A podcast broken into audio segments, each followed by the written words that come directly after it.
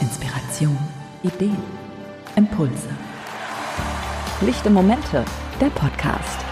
Entscheide selbst über Sieg oder Niederlage. Volker Lichte steht mit dir am Start. Er ist ein Berater, Speaker, Trainer und bringt seine Erfahrungen aus dem Spitzensport mit, damit du an dein persönliches Ziel kommst. Entdecke deine lichten Momente.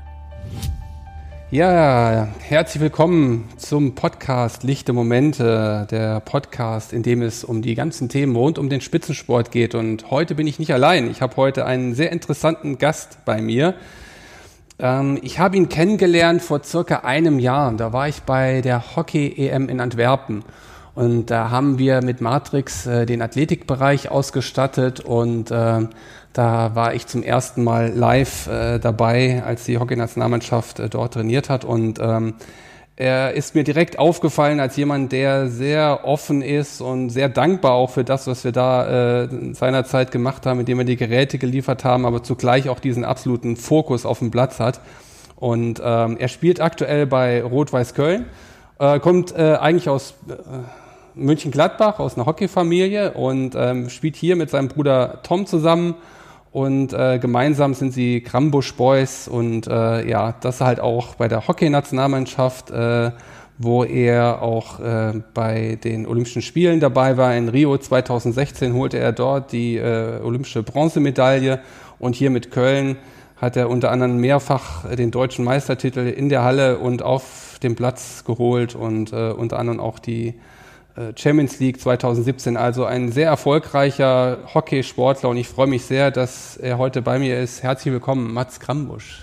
Volker, vielen Dank. Ja, schön. schön, dass ich da sein darf. Ja, klasse, dass wir uns mal hier auf diesem Wege sprechen. Ja, anders, aber ja, nett. genau. Und ähm, nein, es ist einfach jetzt klasse. Wir haben uns ja dann immer wieder zwischendurch mal getroffen und ich habe gesagt, den Mats würde ich gerne bei meinem Podcast dabei haben weil wir halt immer auch äh, über diese Themen jenseits äh, des Hockeys auch gesprochen haben und einfach diesen Transfer einfach auch da gemeinsam jetzt mal herstellen möchten. Oder zumindest ist mein Ziel und ich bin sicher, dass wir das auch zusammen hinkriegen. Ja, mal schauen. Mats, wie ist es, ähm, zusammen mit deinem Bruder, mit dem Bruder in der Mannschaft zu spielen? Ist das, äh, ja, wie hat sich das in der Kindheit auch schon gezeigt? War das schon immer so eine Rivalität oder hat sich das irgendwie ergänzt oder wie war das so? Äh, glücklicherweise war das gar keine Rivalität. Es lag aber daran, dass mein Bruder äh, drei Jahre jünger ist als ich und äh, wir in der Jugendmannschaft so gut wie nie zusammengespielt haben, weil wir da in getrennten Jahrgängen unterwegs waren.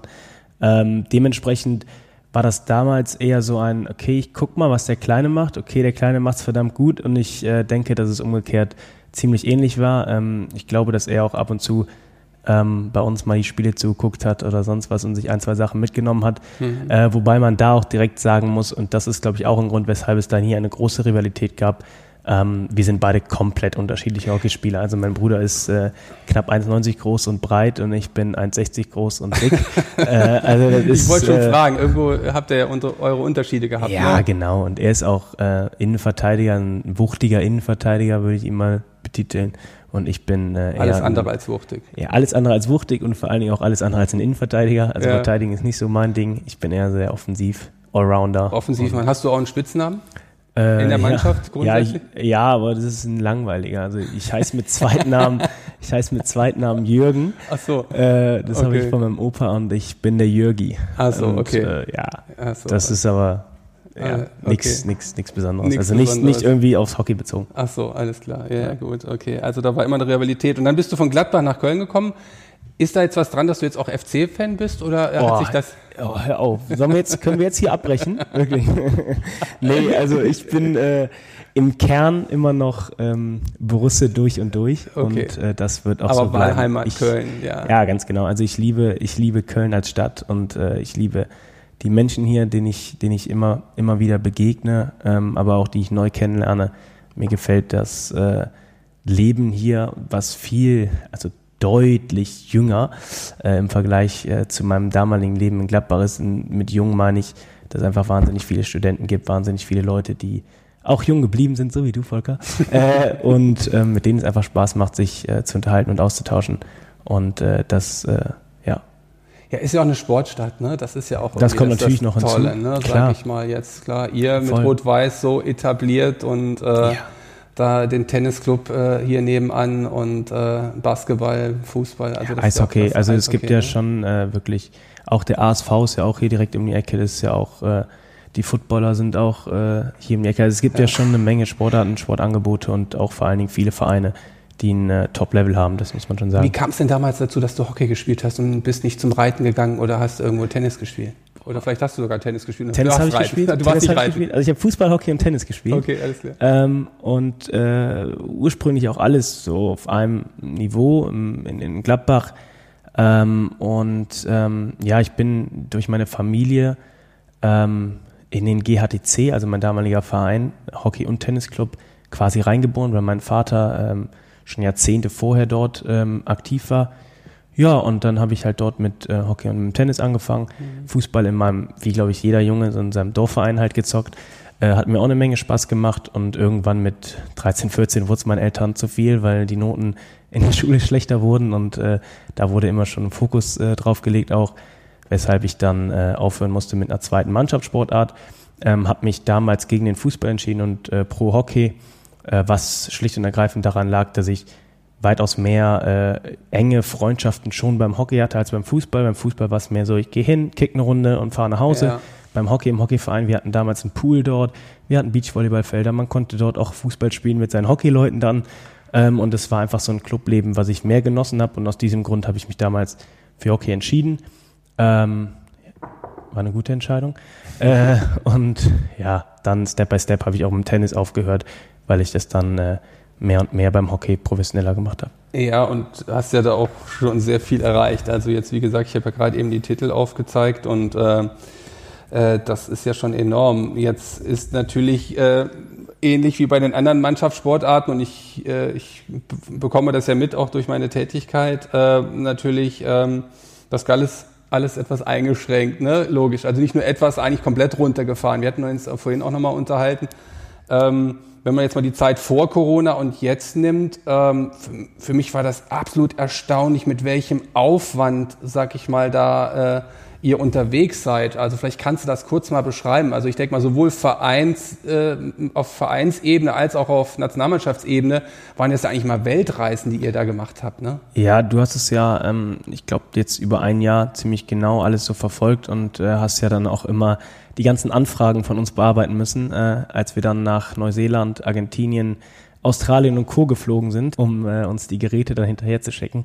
Ähm, ja, das ist, es ist schon ein wahnsinnig großer Aufwand, äh, den man sicherlich, wenn man äh, Laie ist oder nichts mit dem Sport direkt zu tun hat, ähm, auch gar nicht so nachvollziehen kann und auch gar nicht so ähm, ja, im, im Kopf hatte, dass das dann wirklich so viel ist. Wir fliegen äh, oder wir sind mittlerweile knappe 120, 130 Tage mit der Nationalmannschaft im Jahr unterwegs, ähm, sowohl innerhalb Deutschlands äh, als auch in Europa oder auch der ganzen Welt. Ähm, da kommen wir schon wirklich, da kommen wir schon wirklich rum. Ähm, ja, und dann hat man, wenn man dann die anderen 200 Tage oder 230 Tage zu Hause ist, ähm, hat man zehn Trainingseinheiten die Woche. Ähm, wir trainieren meistens zweimal, also morgens und abends. Ähm, und dazwischen gibt es dann äh, Uni, Job oder Ausbildung, was auch immer einem da gerade, äh, was auch immer gerade ansteht. Und ja, das ist so der ganz normale Alltag, ja. der sich auch heftig und vielleicht auch ein bisschen äh, ja, nach too much anhört. Aber ähm, im Großen und Ganzen genieße ich das immer noch sehr. Ich mache das jetzt auch schon seit 2011 ähm, mit alles und äh, ich bin 27 jetzt, ich genieße das wahnsinnig noch und ich, mir macht der Sport Spaß, mir macht auch der Aufwand Spaß und ähm, ich habe auch keine Lust, äh, in naher Zukunft aufzuhören.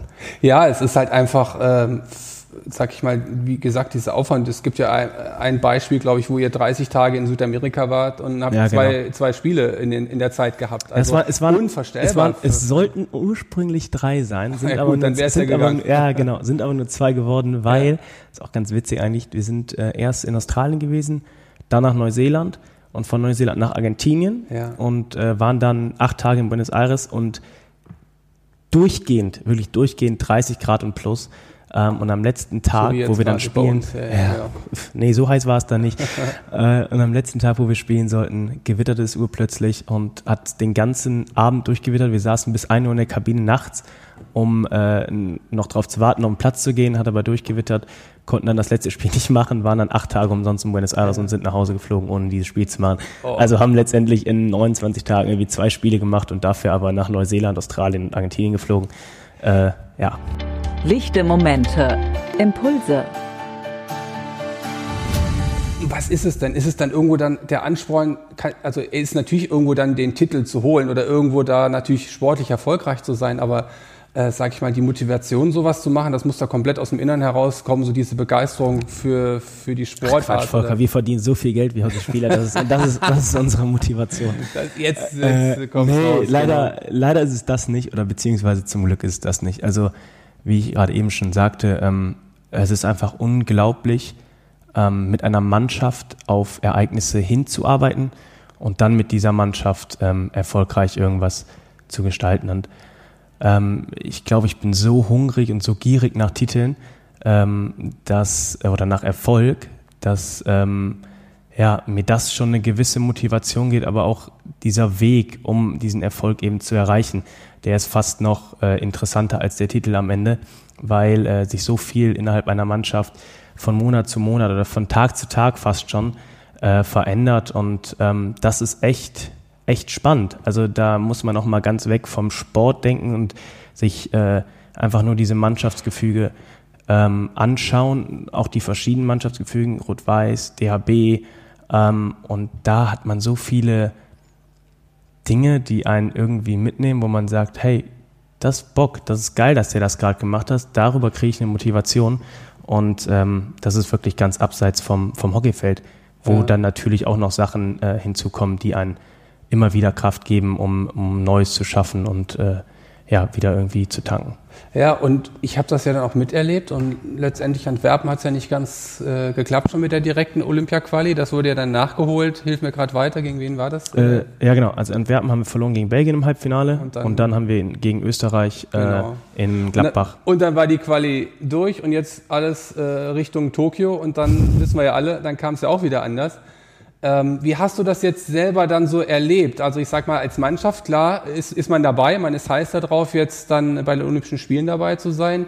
Ich muss jetzt auch gar nicht auf die konkrete Thematik Corona eingehen. Aber dann auf einmal Absage Tokio. Und ich habe es ja dann auch erlebt, ich war ja auch betroffen. Aber ähm, was hat das für dich bedeutet? Also zum einen klar ja. Mannschaft, aber jetzt auch mal, wir haben aber über dich und deine Verletzung gesprochen. Ja, genau. Also erstmal glücklicherweise ist es so, dass man als Leistungssportler ähm, ganz oft auf die Schnauze fällt und man muss ganz oft wieder aufstehen und es besser machen. Und ähm, das ist irgendwie in einem Alltag ähm, fast schon Usus. Also es, es gibt in jedem Training, in jedem Spiel, an jedem Tag irgendwelche Minuten, Sekunden oder Dinge, die einem auf den Keks gehen und wo man sagt, okay, du könntest jetzt hier quitten oder du sagst halt, ja, alles klar, ist so passiert, ich mache jetzt weiter. Ähm, Corona ist jetzt etwas größer als diese Kleinigkeiten im Alltag, ähm, und dennoch ist es eigentlich genau die gleiche Denke. Also ich war frustriert im ersten Moment, als ich gehört habe, ich kann dieses Jahr nicht bei den Olympischen Spielen in Tokio teilnehmen. Ähm, doch das ging vielleicht fünf, sechs, sieben Tage lang. Danach war mhm. es für mich schon fast wieder gegessen, weil ich gesagt habe, okay, findet jetzt 21 statt. Was sind jetzt die Dinge, die du daraus mitnimmst? Pass mal auf, du warst von November bis Februar, hattest du persönlich eine Verletzung am Fuß, ähm, an meiner Plantarfaszie. Dann habe ich jetzt also die Zeit vernünftig nutzen können seit Februar, seitdem ich wieder Sport machen kann, um mich athletisch wieder auf ein normales oder gutes, stabiles Niveau zu bringen. Ähm, weiß dann also, okay, dann bin ich jetzt im August, bin, bin durch mit allem, habe ein absolut solides Niveau und kann jetzt wieder ein Jahr aufbauen. So, und ich werde 2021 in einer besseren körperlichen Verfassung sein, als ich 2020 bin. Yeah. So, und das ist alleine für mich schon etwas, wo ich sage, hey, vielleicht ist das ja, also wenn Tokio 21 ja, stattfindet. Cool. Vielleicht ist das ja wirklich sogar positiv gewesen für mich.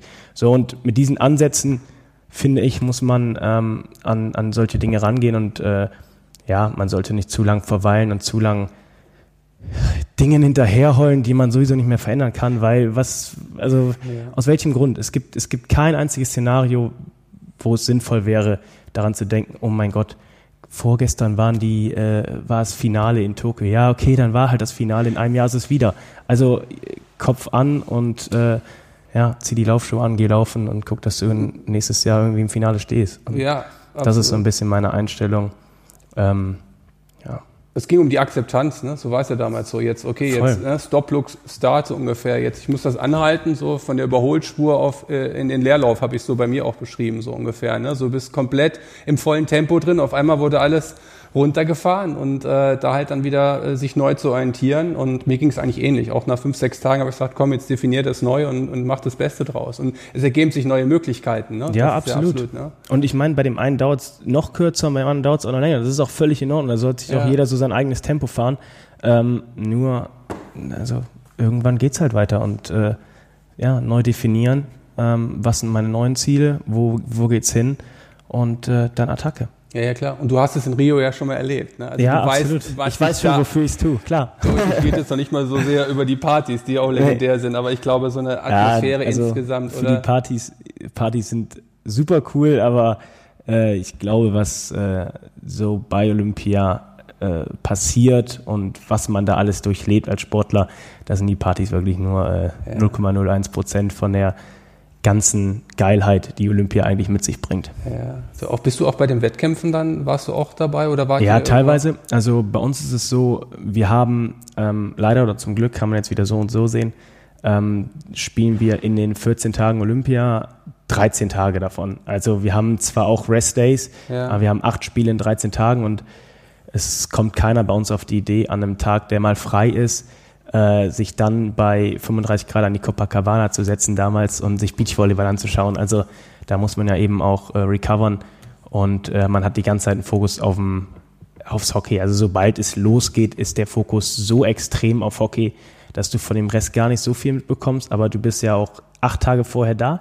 Da rennst du quasi durchs Olympiadorf, versuchst okay. jeden Star ja, mitzunehmen, ja. den du so findest, machst ja. ein paar Fotos, äh, versuchst mit allen möglichen anderen Sportlern, ob aus Deutschland oder der ganzen Welt, irgendwie Kontakt aufzunehmen, um dich so ein bisschen auszutauschen. Ähm, und sobald der Wettkampf vorbei ist, ähm, das ist dann Thema Party, ähm, da äh, tauschst du dich eben auch nochmal mit allen aus. Und da genießt du es nochmal mehr und auch die Wettkämpfe mhm. nochmal mehr. Also wir haben zum Beispiel vier Tage danach gehabt, wo dann noch die Fußballer, Damen und Herren gespielt haben äh, wo unsere Damen haben auch noch gespielt nach uns und ihr Bronzematch.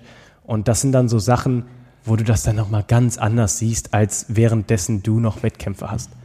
Ja, dann fällt der Druck ab, ne? Weil yeah, vorher total. bist du in einem Tunnel drin, da kannst du dich da mit solchen anderen Dingen auch Ja, so ganz genau. Also das, ich glaube, diejenigen, die sich da viel mit anderen Dingen auch beschäftigen, die haben auch nicht die Körner oder die Energie in die richtige Richtung gelenkt, weil wer Energie dafür hat, äh, sich einen Marathon anzuschauen oder sonst was, ähm, es sei denn, man liegt beim Physio und lässt sich die Beine gerade massieren und guckt im Fernsehen. Klar, ja. andere Geschichte, aber wer dann wirklich live dahin geht, der setzt falsche Prioritäten und ähm, ich glaube, wenn das zu viele Leute innerhalb einer Mannschaft machen, dann äh, wird es eng am Ende. Aber da bist du ja auch ein Stück weit verantwortlich dafür, sag ich mal, als Kapitän, Vizekapitän irgendwo auch so diese Mannschaft zusammenzuhalten oder irgendwo auch so Strömungen wahrzunehmen. Ne? Deswegen ist es ja. für mich auch ganz spannend, so jetzt so die Frage, so ich auch, sage ich mal, so als äh, Verkaufsleiter oder wo ich auch äh, Teamverantwortung hatte, wo man auch sagt, so wie, wie, äh, man hat ja eine gewisse Verantwortung auch für das Team oder die auch so mitzunehmen. Ähm,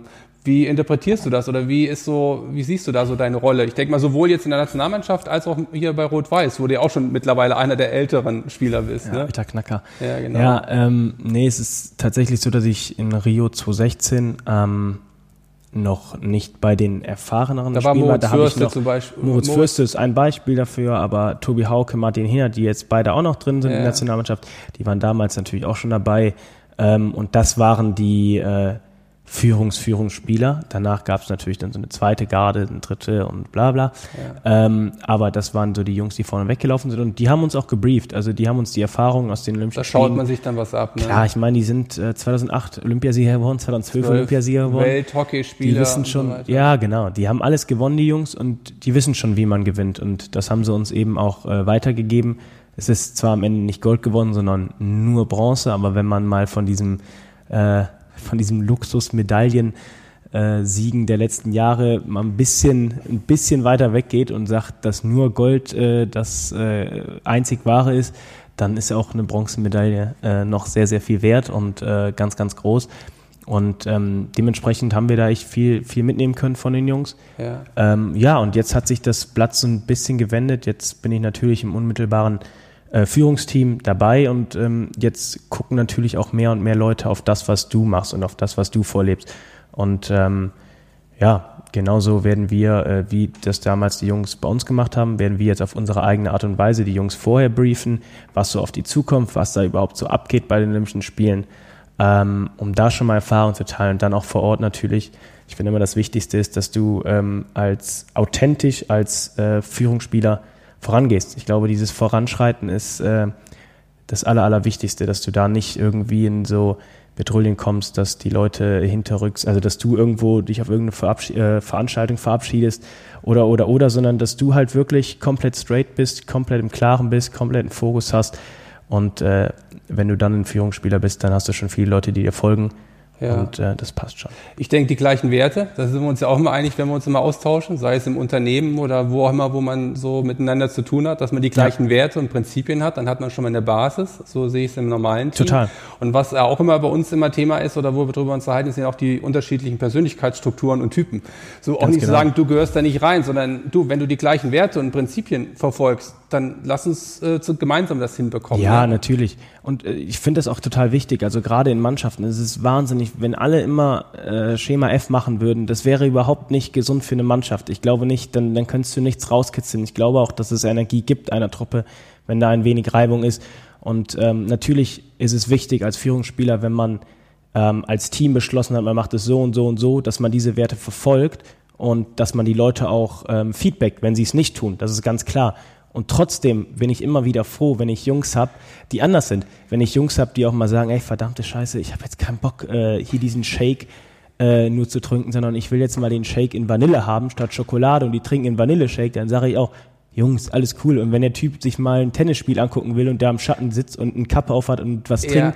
alles okay, alles im Rahmen. Es ist einfach nur, wenn die Leute voll aus der Reihe springen, dass du die dann wieder reinholst und dann auch klar Feedbacks, um äh, ja, klar zu machen, Jungs, das sind die Werte, das haben wir alle genau. so ähm, uns erarbeitet und danach leben wir auch. Und das ja. ist dann eben ganz wichtig, dass man selbst danach lebt, weil sonst ist es schwierig, den anderen das zu erzählen. Ja, nein, klar, da musst du natürlich vorangehen und äh, weil dann bist du ja auch das Vorbild und du ziehst die anderen ja dann auch mit in allen Bereichen. Ne? Also deswegen, ob es Athletik ist oder wo auch immer, also dass man da vorangeht. Ähm, und äh, dann ist eigentlich diese Andersartigkeit eigentlich auch ein Vorteil, weil es ist, tut ja manchmal, denkst du, ey, warum sieht er das jetzt anders? Und da so eine Souveränität zu haben und sagen, ich stehe jetzt da drüber, gib mir mal deine andere Meinung oder deine andere Sichtweise. Du hast es vorhin auch beschrieben hier bei Rot-Weiß, wo man jetzt auch, sage ich mal, jetzt äh, ne, neue Spieler ja. hat, die eine ganz andere Kultur mitbringen, was dich auch wieder weiterentwickelt. Und das Absolut. ist ja diese Offenheit dafür zu haben, hey, ich kann mich selber weiterentwickeln, wenn da mal jemand da ist, der die Dinge anders sieht. Ne? Ja, absolut, da gebe ich dir hundertprozentig recht. Also ich äh, finde es sogar richtig geil, wenn Leute mir äh, Feedback geben und es ist zwar auch immer schön, positives Feedback mal zu bekommen, ja.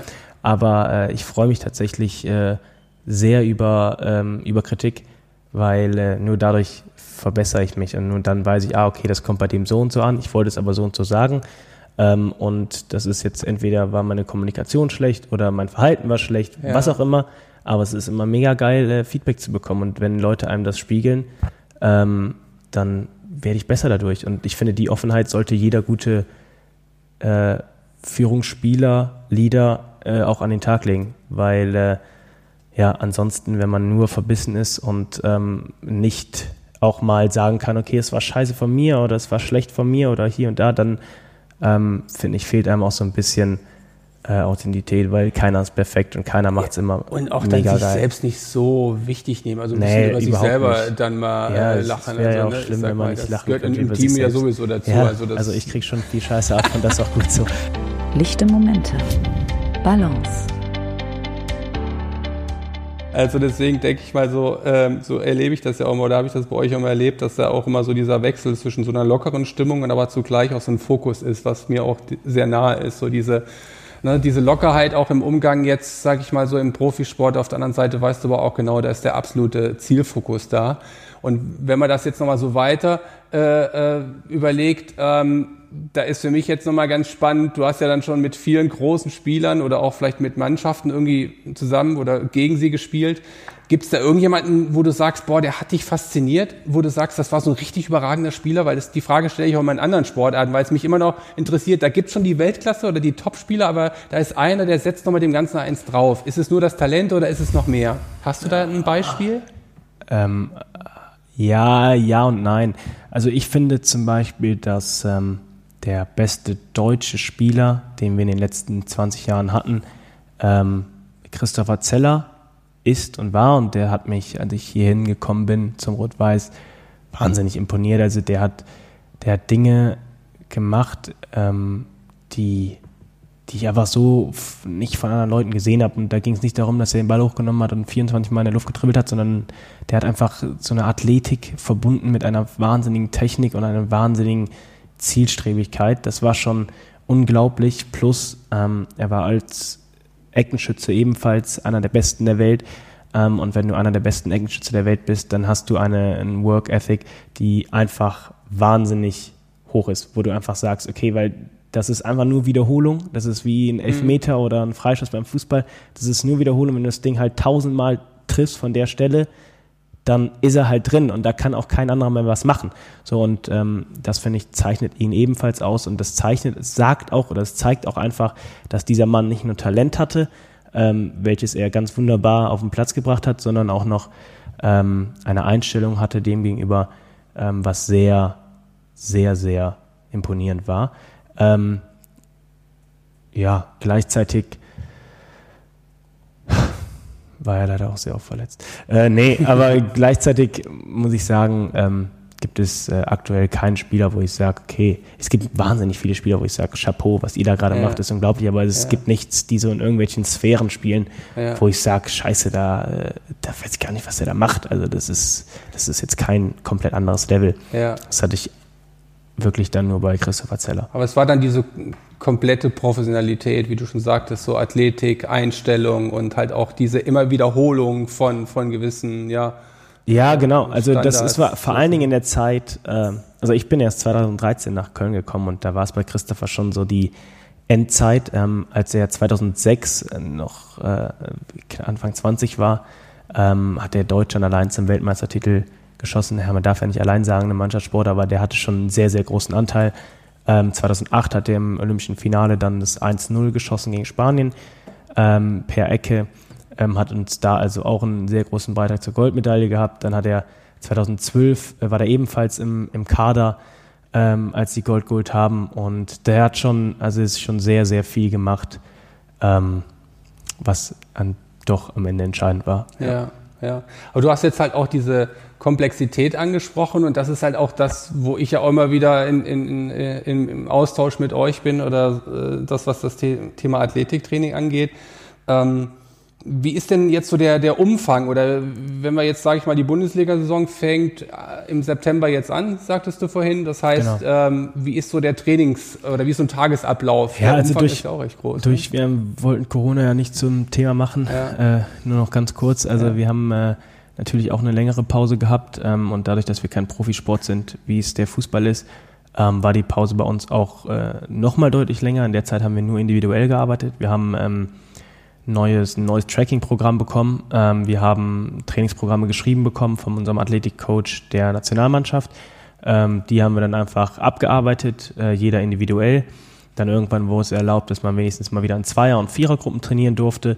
Dann durfte man irgendwann auch wieder auf dem Platz. Mittlerweile ist es so, dass wir eigentlich grünes Licht haben. Also wir haben mittlerweile sogar wieder Testspiele. Ähm, und genau, am 4. oder 5. September fängt die Bundesliga-Saison eben hoffentlich wieder an, wenn die Bayern uns da keinen äh, Strich durch die Rechnung machen. Ähm, weil es dann auch äh, Ja, genau, weil der Herr Söder ist ja ein bisschen strenger mit allem ja, okay, als äh, hast du noch Mannschaften da unten aus der Ecke. Nürnberg und okay. äh, ja, ja, das ist aber, glaube ich, die einzige. Die Münchner sind nur in der äh, zweiten Liga vertreten. Wenn ja sowieso nie deutscher Meister, aber gut, müssen ja ja, spielen. Aber, ja, genau, ist ja wieder FC. Ne? du, wir haben unsere eigenen Meisterschaften. Ja, nee, das ist auch in Ordnung. Nee, und ähm, jetzt der aktuelle Trainingsplan, ähm, um darauf zurückzukommen. Wir haben ähm, viermal abends Training mit der Mannschaft. Ja. Ähm, das war jetzt Montag, Dienstag, Mittwoch, Donnerstag. Ähm, wir haben Montag, Dienstag, Mittwoch, Donnerstag und Freitag habe ich persönliches Training mit der Nationalmannschaft. Also wir haben dezentrales Training in der Nationalmannschaft. Okay. Das heißt, die äh, Spieler, die im Westen ähm, spielen, bei Krefeld, Mülheim und Köln, treffen sich dann, äh, haben wir morgens Training ähm, und äh, ja, das ist dann meist, das ist nur Athletik. Also da gibt es kein Hockeytraining, sondern das ist nur Krafttraining, Sprinttraining, ähm, Ausdauereinheiten, Yoga, irgend so ein Gedöns, Stabi-Training, ja. was auch immer gerade ansteht. Das haben wir, habe ich dann eben fünfmal die Woche morgens aktuell und viermal abends Training mit der Mannschaft, Hockey ähm, und am Wochenende dann in der Vorbereitung jetzt halt auch Spiele. Also es ja. ist schon recht volles Programm. Ist schon umfangreich und wir haben zumeist jetzt aber auch irgendwie immer so diesen Eindruck, okay, das ist immer Vollgas und so weiter und natürlich dann auch mal die Spiele, aber ich habe es ja dann auch selber im, im Campo bei ihr erlebt, jetzt äh, bei der WM oder auch bei vielen anderen Lehrgängen, entscheidend ist eigentlich auch zwischen den Spielen. So, und da ist es auch für mich mal ganz spannend, äh, an dich zu fragen, weil so mein, äh, äh sag ich mal, meine Aussage ist auch Spitzenleistung durch Balance. Also eigentlich holt man sich auch, sag ich mal, so die Kraft wieder in der Pause oder in dem Ausgleich. So, wie sieht eigentlich für dich dann so der Ausgleich aus? Weil, wenn ich mir das so anhöre, ist das schon ein hohes Pensum insgesamt. Wie findest du den Ausgleich? Oder jetzt mal klar, sind es auch Trainingsinhalte wie Yoga, wie du gerade gesagt hast, aber wichtig ist ja auch vom Kopf her oder insgesamt einen Ausgleich, eine Balance zu finden. Ne? Ja, genau, auf jeden Fall. Also, ähm, ich meine, bei den, bei den Turnieren dann selber, äh, du hast gerade von Brasilien gesprochen, äh, da ist das sicherlich nochmal anders. Ähm, auch der Unterschied zwischen Hockey und äh, Fußball ist dazu extrem, weil wir Hockeyspieler haben maximal einen Tag Pause und spielen am nächsten Tag wieder, wenn wir nicht gerade sogar doppelt spielen. Also mhm. deswegen ist das nicht so ganz vergleichbar. Ähm, Im Alltag ist es bei mir so, dass äh, ich nebenbei BWL mein Studium jetzt gerade zu Ende bringe. Puh, mal, mal viel zu lange gedauert, aber ich bringe es jetzt gerade zu Ende. Jetzt so ganz klassisch noch Klausuren schreiben und ja, alles, äh, genau. Also das kommt natürlich nebenbei noch. Ja, ich habe jetzt noch eine übrig und dann schreibe ich meine Arbeit und dann bin ich durch. Ja. Ähm, ja, und dann habe ich, war ich zwei Jahre lang, habe ich mit zwei Kumpels ein Limonaden-Sirup-Business. Äh, äh, aber jetzt nicht mehr, oder ist das? Riesengroß gemacht? Nee, habe ich nicht riesengroß Lionade, gemacht. oder was war das? Nee, Coca-Cola war ich. äh, nee, das ist äh, leider Gottes nicht so erfolgreich gewesen, ja. äh, was schlicht und ergreifend daran lag, Hättest dass mir mal angeboten, hätte ich da mal was. Ja, Volker, ja, jetzt also. über lichte Momente mal ordentlich Werbung für gemacht. nee, das lag äh, wirklich tatsächlich daran, dass wir einfach zu wenig Zeit hatten. Lichte Momente Erkenne dich selbst. Jetzt komme ich nur zu einem Punkt, was wir vorhin auch so besprochen haben. Das eine ist ja auch so eine Stärke, so, so viele Dinge oder so angehen zu können, aber man muss immer aufpassen. Voll dass man nicht, weil die Übertreibung von Stärken sind Schwächen. So, wenn man eine Stärke hat, Schön viele, die, die, Stärke kommt durch die Tür rein und die Schwäche, die kommt nicht durchs Fenster, die kommt hinter der Stärke durch die gleiche Tür. Ja. Das vergessen viele. So, ne? Absolut, also das habe ich in der Zeit tatsächlich auch gemerkt, ähm, weil äh, neben Hockey hat man ja auch äh, ein Privatleben noch äh, mit einer Kommt Freundin, ja auch noch dazu, ne? Äh, mit Familie und ich weiß nicht was und äh, dann auch noch mal kurz ein Startup ja, hochzuziehen, das war einfach too much. Gleichzeitig muss ich aber sagen, dass ich sehr froh bin, dass ich es gemacht habe, weil ich habe wahnsinnig viel mitgenommen, ähm, einfach aus dieser Zeit, auch wenn es so Sachen waren wie, okay, das war halt too much. Ja. Selbst das habe ich mitgenommen, selbst das habe ich ja. für mich gelernt und ähm, das, war, das war gut für mich. Deswegen äh, würde ich auch das nicht äh, als, als negative zwei Jahre äh, abstempeln, sondern äh, als eine wirklich gute Erfahrung, ähm, die mich wieder weiterbringt. Und ja, gerade ähm, denke ich über das nächste Projekt mit meinem Bruder nach, was wir dann nach Olympia starten werden und was dann hoffentlich auch erfolgreich ausgehen wird. Ja, und dann ist auch wichtig, wenn man das auch zu zweit macht, dass man auch genau weiß, wo sind deine Stärken, wo sind meine Stärken. Also wenn man das von Anfang an auch hinbekommt und sagt, lass uns mal die Aufgaben so delegieren, dass du in deinem Bereich da äh, aktiv werden kann und du äh, ne, in deinem, Total. also das wird wahrscheinlich sein, weil du hast deinen Bruder als anders beschrieben. Das heißt, ja, das kann auch dann so eine Aufgabenverteilung sein. also wird es ne? auch sein. Ähm, witzigerweise ist äh, mein Bruder total anders als ich. Ähm, aber gleichzeitig haben wir auch irgendwie, sind wir auch irgendwie gleich, weil wir uns beide Ziele stecken, die erreichen wollen, die durchziehen. Ähm, und das ist schon immer, das ist schon immer sehr, sehr wichtig. Aber ich habe auch fünf Jahre mit meinem Bruder zusammen gewohnt. Ähm, ich, mein Bruder ist einer meiner besten Freunde. Ähm, ich glaube, ich kenne keinen Menschen so gut, wie ich ihn kenne. Äh, er kennt alle meine Macken glücklicherweise. Es ja. sind zwar verdammt viele, aber er kriegt sie irgendwie alle auch gemanagt. Und genauso ist es eben umgekehrt. Ähm, und da werden keine Überraschungen kommen, zumindest, äh, zumindest menschlicher Seite wird da nichts kommen, wo ich sage, oh, das hätte ich jetzt aber nicht erwartet. Da wird bestimmt viel Scheiße auf mich zukommen oder auf uns, uns zukommen. Und dann werden wir sagen, ja, okay, war ja klar, wie gehen wir jetzt damit um? Aber es wird nicht so Sachen geben wie, äh, ich bin beleidigt oder so. Also ich glaube, das härteste Feedback gibt mein Bruder mir auch und das härteste Feedback gebe ich meinem Bruder auch.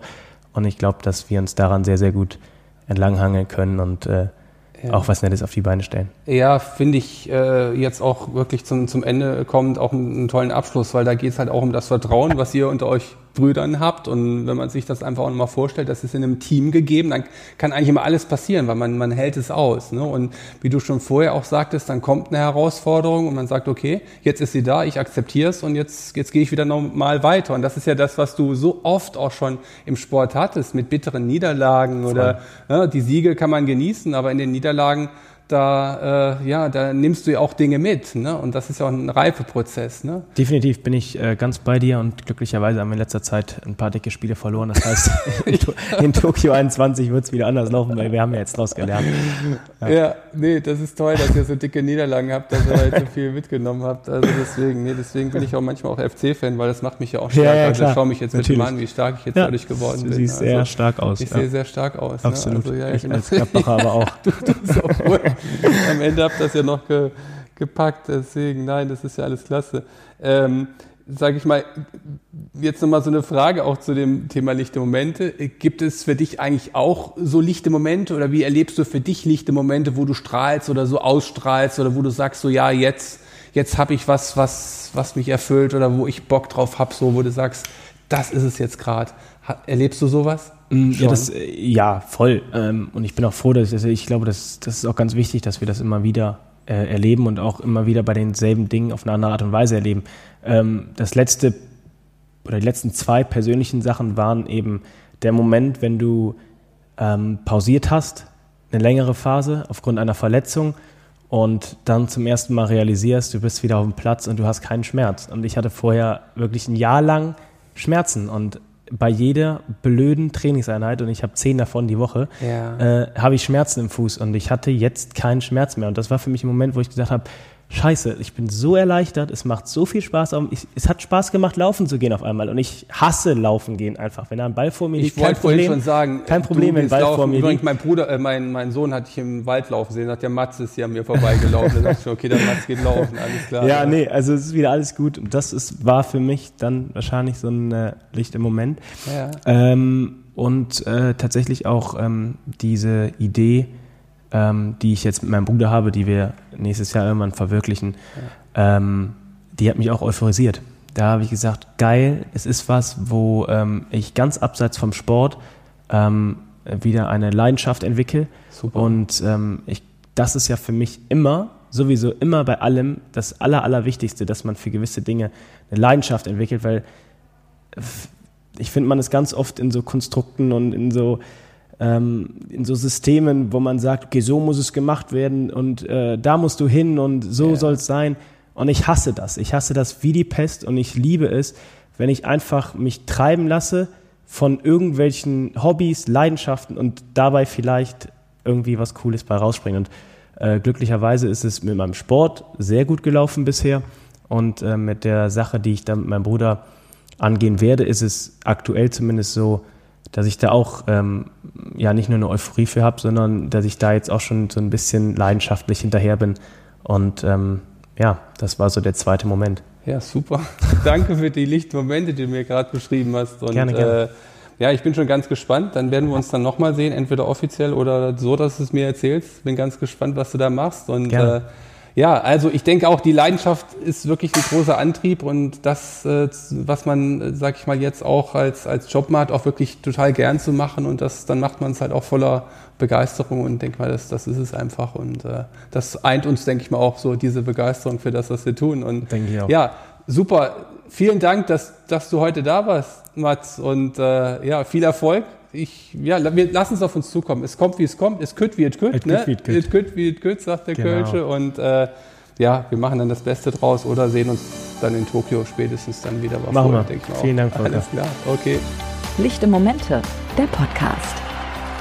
Für mehr lichte Momente einfach dranbleiben. Volker ist schon in der nächsten Folge wieder am Start.